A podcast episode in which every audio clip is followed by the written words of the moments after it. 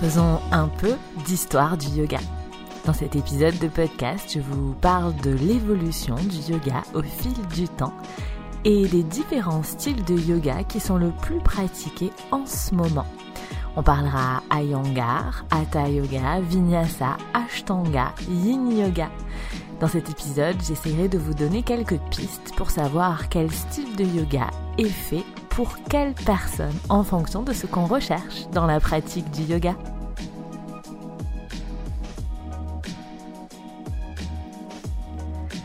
Bienvenue dans Brève de tapis, le podcast de l'alchimie des corps. Ce podcast est pour ceux qui pratiquent le yoga à la maison ou en studio et qui souhaitent progresser sans se blesser, que vous soyez débutant ou non. Je m'appelle Marion et j'enseigne le yoga à Albi, dans mon studio et également en ligne. Je vous partage dans ce podcast des réflexions sur l'aspect postural du yoga, des astuces pour pratiquer à la maison en sécurité, des exercices d'autocorrection dans les postures de yoga et des anecdotes un peu plus personnelles. Allons-y Si vous aimez ce podcast, abonnez-vous pour ne rien manquer des prochains épisodes. Vous pouvez également noter l'émission, mettre des étoiles, mettre des cœurs, laisser un avis sur Apple Podcast pour m'aider à faire connaître Bref de Tapis. J'aimerais commencer cet épisode de podcast comme souvent par un peu d'anecdotes. Souvent en septembre à la rentrée quand les gens viennent prendre des renseignements à propos des cours de yoga, les nouveaux élèves sont complètement perdus dans les différents styles de yoga et on les comprend. Donc en septembre, on passe souvent beaucoup de temps à expliquer la différence entre ces styles de yoga et surtout à conseiller des styles de yoga en fonction des problématiques, de l'état physique, de ce que chacun recherche en venant faire du yoga. J'avais donc aujourd'hui envie de vous expliquer, de vous donner quelques pistes sur les différents styles de yoga et pour qui? Pour faire ça, il est nécessaire de commencer par un petit peu d'histoire. Il faut savoir que la première fois que le mot yoga est apparu dans un texte, c'était il y a 1500 ans avant Jésus-Christ. Et depuis cette période, le yoga a énormément évolué au fil du temps. Il s'est adapté au fil du temps. Et c'est vraiment cette adaptation qui a permis au yoga de survivre. Il faut savoir que les postures sont en fait très récentes. Hein. Au début, dans le yoga, il n'y avait pas du tout de notion de posture d'asana comme on les connaît aujourd'hui. C'était plus une philosophie de vie, on parlait beaucoup de méditation, de maîtrise des pensées, mais il n'y avait pas le côté sportif entre guillemets qu'on peut y voir aujourd'hui ces notions de posture sont arrivées autour des années 1890 à peu près, avec notamment un, personnage, mais qui a, qui a existé, hein, qui s'appelle Vivekananda. Ce qu'il faut savoir, c'est que les différents textes qui fondent la philosophie du yoga, parce qu'au départ le yoga c'était ça, c'était des écrits. Ces textes sont très ouverts. On connaît souvent Patanjali, mais il est loin d'être la seule référence dans la philosophie du yoga. Il y a beaucoup d'autres textes qui font référence dans la philosophie du yoga, les Upanishads, les Vedas, la Bhagavad Gita, le Hatha Yoga Pradipika, il y en a plein. Et il faut savoir qu'il y a eu différents penseurs, différents maîtres de yoga qui ont chacun formé des élèves à la technique qui leur paraissait intéressante. Il faut savoir qu'au fil du temps, les différents maîtres de yoga sont allés piocher dans les textes historiques ce qui leur paraissait vraiment intéressant et surtout intéressant en fonction du contexte de l'époque dans laquelle ils vivaient à l'instant.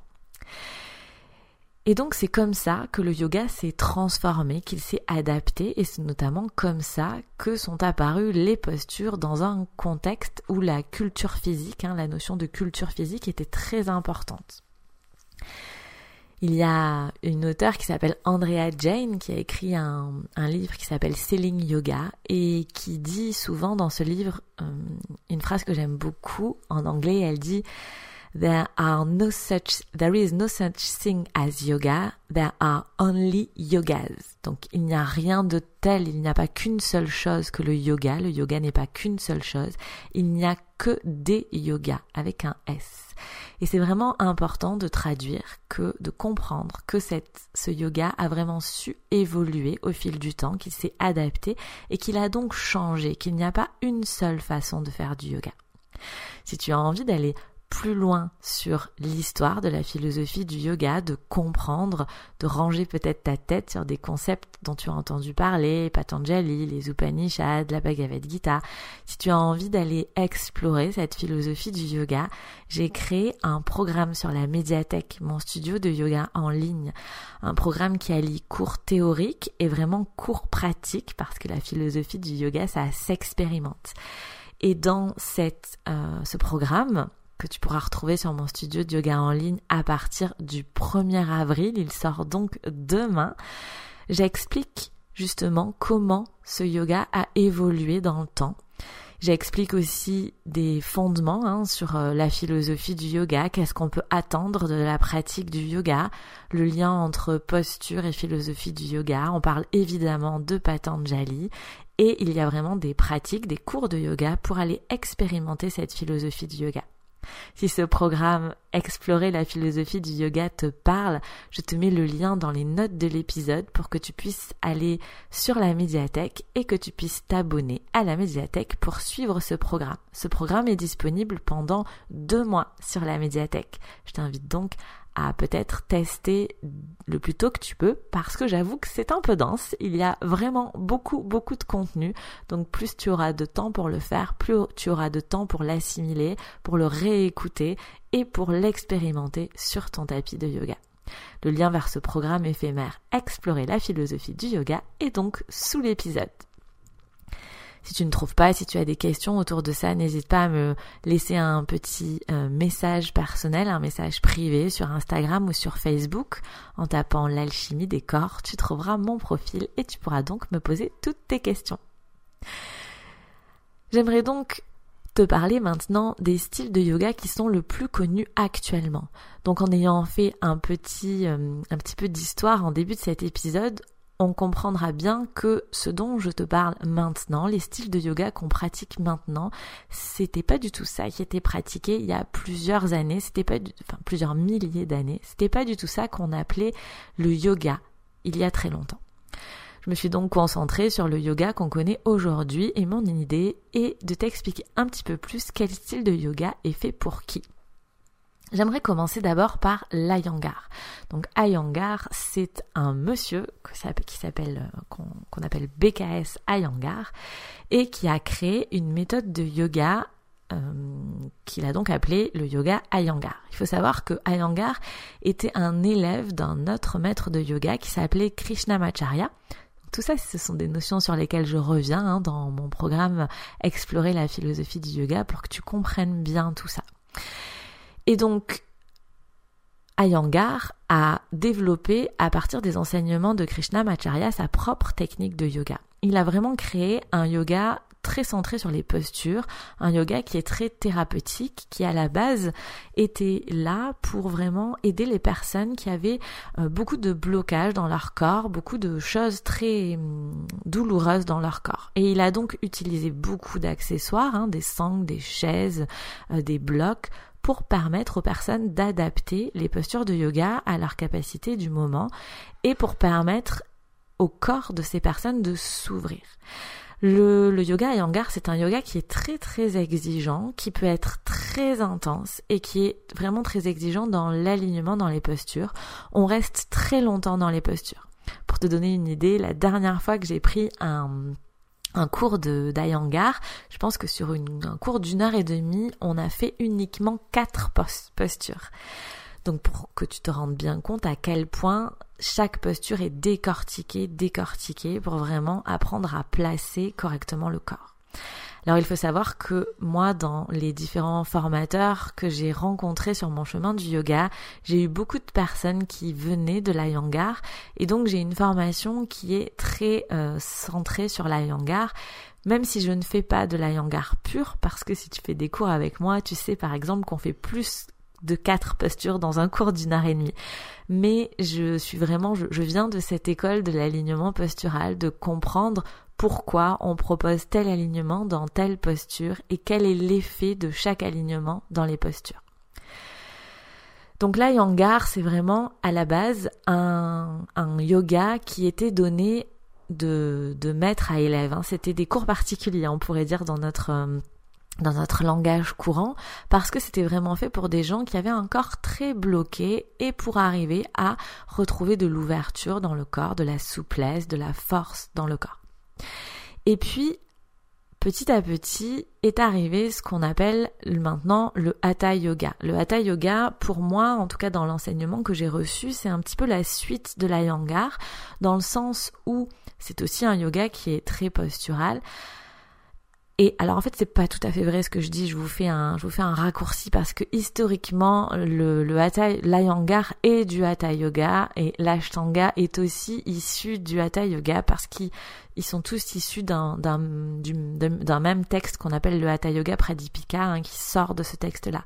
Mais là, on rentre vraiment dans des détails euh, sur l'histoire du yoga. Nous, comme on le connaît aujourd'hui, quand on regarde un planning de yoga et qu'on voit écrit Hatha Yoga, l'Ayangar, le Hatha Yoga et l'Ashtanga, ce sont des styles qui sont différents. Donc je vais vraiment essayer de rester centré dans le maintenant pour que vous compreniez bien euh, mes propos. Donc, dans l'enseignement et les formations que j'ai reçues, pour moi, le, le Hatha Yoga, c'est la suite de la Yangar, dans le sens où, une fois que le corps s'est un peu ouvert, qu'on a un peu plus de souplesse, qu'on a un peu plus de force, qu'on a besoin d'un peu moins d'accessoires, on peut passer au Hatha Yoga, où les postures sont tenues un peu moins longtemps, mais où les postures sont tenues quand même. Hein dans le dans le hatha yoga. Et donc dans le hatha yoga, on a aussi beaucoup comme dans tous les yogas cette notion de euh, souffle, la présence de la respiration qui est vraiment beaucoup là et qui nous permet de nous installer dans les postures et de trouver cette posture stable et confortable qu'on appelle. Dans le hatha yoga, on a vraiment cette notion de force et souplesse et euh, le hatha yoga, c'est peut-être le style de yoga qui est le plus pratiqué actuellement dans le monde entier, peut-être parce que c'est le plus accessible aussi. Hein. Ensuite, un des autres grands styles de yoga qui est très connu, c'est l'ashtanga. Donc l'ashtanga, faut savoir que donc c'est un monsieur qui s'appelle Patabi Joyce qui a créé l'ashtanga et Patabi Joyce était aussi un élève de Krishnamacharya, donc c'était comme Ayangar, un élève de Krishnamacharya. Et lui, il a créé à partir de l'enseignement de Krishnamacharya un yoga très dynamique, très athlétique, qui à la base était même dédié à, à la jeunesse, hein, à ceux qui ont besoin de se dépenser. C'est vraiment un yoga qui est très athlétique. C'est toujours le cas maintenant. C'est un yoga qui demande beaucoup de force, beaucoup de souplesse. Et c'est un yoga qui est euh, très exigeant parce que un vrai cours d'ashtanga, euh, souvent on ne donne que le nom des postures en sanskrit et donc ben, si on ne connaît pas le nom des postures en sanskrit, ben, on peut tout simplement pas faire le cours. Si on n'a pas suffisamment de force et de souplesse dans son corps, il peut aussi arriver qu'on n'arrive pas à faire une seule posture. C'est véridique. Hein Moi, j'ai déjà fait des cours d'ashtanga où il y avait des personnes qui arrivaient pour la première fois. Alors c'était en Inde, hein, c'était pas en France, mais qui arrivaient pour la première fois dans un cours de yoga qui n'avait jamais fait de yoga, l'ashtanga comme il est enseigné en Inde, si on débute par ça, on ne peut, on reste assis sur son tapis, on fait rien du tout, c'est absolument pas possible. Donc l'idée c'est que dans le hatha yoga, on a appris les postures, on a appris le nom des postures également, et en ashtanga, on va accélérer, on va lier ces postures et on va aller chercher des postures de plus en plus compliquées pour le corps et pour le mental. Et puis est apparu un autre euh, style de yoga hein, qui, qui est pour moi entre le hatha et l'ashtanga, qui est ce qu'on appelle le vinyasa yoga. Donc le vinyasa yoga, c'est aussi un style qui est, euh, qui est très très euh, pratiqué, on va dire, en ce moment. Donc on dit que le créateur du vinyasa yoga, c'est Krishna Macharya, donc celui qui a formé Iyengar et Patabi Joyce, qui ont créé l'Iyengar et l'Ashtanga. J'espère que vous me suivez. si vous me suivez pas, je vous redécris tout ça encore plus en détail dans le programme Explorer la philosophie du yoga sur mon studio de yoga en ligne. Vous pourrez réécouter ça avec des supports visuels si ça vous intéresse, que vous avez envie d'aller plus loin.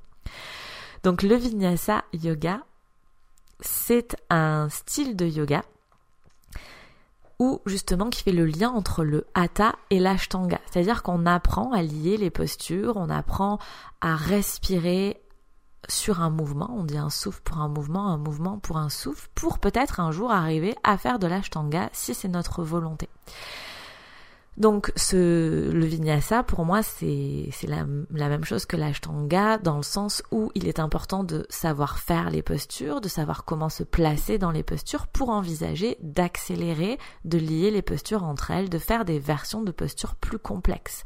Donc tout cet apprentissage à la base est donné avec le Hatha Yoga. Alors, pour décrire ces différents styles de yoga, je me suis vraiment uniquement centrée sur le côté physique. Qu'est-ce que ces yogas apportent dans mon corps? On pourrait bien évidemment partir sur le côté émotionnel et euh, un petit peu plus sur le côté spirituel, mais je vais ne pas rentrer là-dedans dans cet épisode de podcast parce que pour que ce soit très clair, j'ai vraiment envie euh, de me centrer sur le physique parce que c'est ce qui me paraît le plus palpable de nos jours.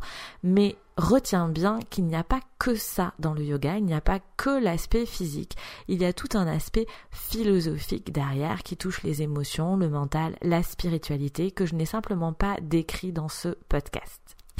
Donc, la yangar est plutôt euh, s'adapte plutôt aux personnes qui sont très bloquées dans leur corps, où on va utiliser beaucoup d'accessoires, mais qui sont prêts à une certaine intensité et à avoir beaucoup d'exigences et à tenir longtemps les postures.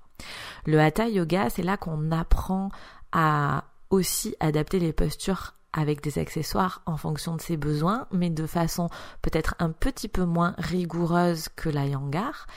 Et euh, on apprend à se placer correctement dans les postures, à ressentir les bienfaits des postures et à aligner son corps dans les postures en fonction de ses capacités. Ensuite, on apprend à accélérer les postures avec le vinyasa. Donc il y a un yoga qui demande un peu plus de force et euh, de souplesse et une, déjà une connaissance de mon point de vue du yoga. Tout le monde ne sera pas d'accord avec ça, mais personnellement, moi, ça me paraît compliqué de faire un cours de vinyasa si on n'a pas les bases de hatha yoga. En tout cas, moi, j'ai choisi de l'enseigner de cette manière. Et puis ensuite, on a l'ashtanga, qui est un yoga vraiment très athlétique où il faut être en super condition physique et toujours pareil de mon point de vue avoir euh, des bases, des bonnes bases dans euh, l'alignement postural notamment, savoir se placer rapidement et correctement dans une posture de yoga pour accélérer. Alors vous allez peut-être me dire, et le yin dans tout ça? Alors le yin yoga qui est aussi un style de yoga qu'on pratique beaucoup beaucoup euh, en, en, ce moment, hein, dans, notre ère, j'ai envie de dire. Le yin yoga, c'est un, style de yoga qui a été inventé très récemment dans les années 90 par un Américain qui s'appelle Paul Grillet et qui s'est aidé de Sarah Power, qui était une de ses élèves, pour monter euh, ce style de yoga. Et en fait, il a mélangé des notions de hatha yoga et de médecine traditionnelle chinoise et il en a fait un yoga très doux, très méditatif, dans lequel on euh, fait uniquement des étirements. Il n'y a pas de notion de renforcement dans le yin yoga, contrairement à tous les autres styles de yoga que j'ai décrits précédemment. Donc dans le yin yoga, on ne fait que des étirements et ces étirements, ils sont complémentaires des étirements qu'on fait dans les autres styles de yoga. Donc dans la yangar, le hatha, le vinyasa, l'ashtanga, on fait des étirements qui sont actifs, c'est-à-dire qu'on étire les muscles, et dans le yin, on fait des étirements qui sont passifs, c'est-à-dire qu'on étire ce qu'on appelle les tissus conjonctifs, les fasciales, les ligaments, euh, les tendons. Donc ce sont vraiment deux types d'étirements qui sont très complémentaires pour le corps. Par contre, le yin yoga, c'est vraiment un yoga où on reste longtemps dans les postures, mais comme je dis souvent, en se mettant tout chamallow dans les postures. Et comme pour la yangar où on reste longtemps dans les postures, mais cette fois-ci en étant actif dans les postures, il faut que le mental soit prêt à accueillir cette immobilité. Comme j'ai dit souvent, il y a des gens que cette immobilité rend fou et vraiment, c'est pas possible de rester dans cette immobilité. Donc, il faut vraiment euh, être prêt à ça. Donc voilà pour la description des styles de yoga peut-être les plus connus. Bien évidemment, il y a beaucoup d'autres styles de yoga, hein, mais je, ne vais pas me lancer dans la description des autres styles. Je me concentre vraiment aujourd'hui sur ceux que je connais le mieux, ceux que je pratique régulièrement aussi.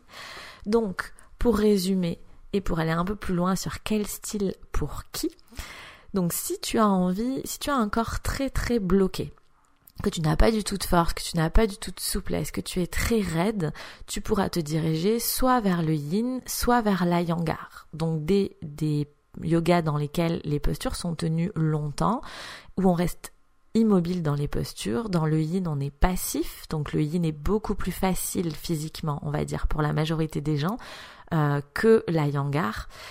Et la yangar, on est actif dans les postures. Dans tous les cas, on utilise des accessoires pour euh, s'aider dans ces postures-là.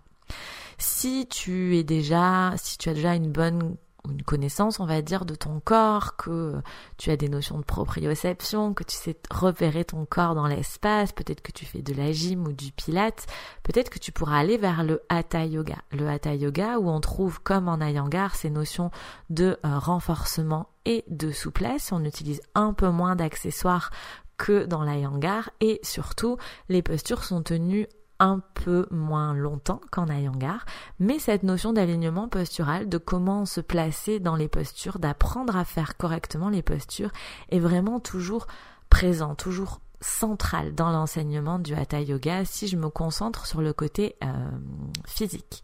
Donc si tu sens que pour toi l'immobilité va être difficile à gérer mentalement, tu peux aussi, plutôt que de commencer par du yin ou de l'Iyengar, commencer par le Hatha Yoga.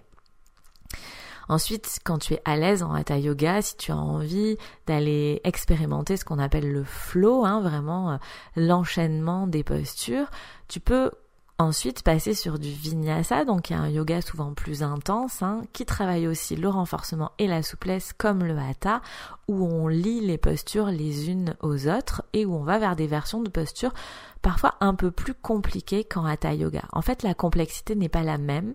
Il y a des gens qui vont préférer passer dans les postures comme on fait en vinyasa, ils vont trouver ça plus facile que de rester statiquement dans une posture comme on fait en hatha yoga.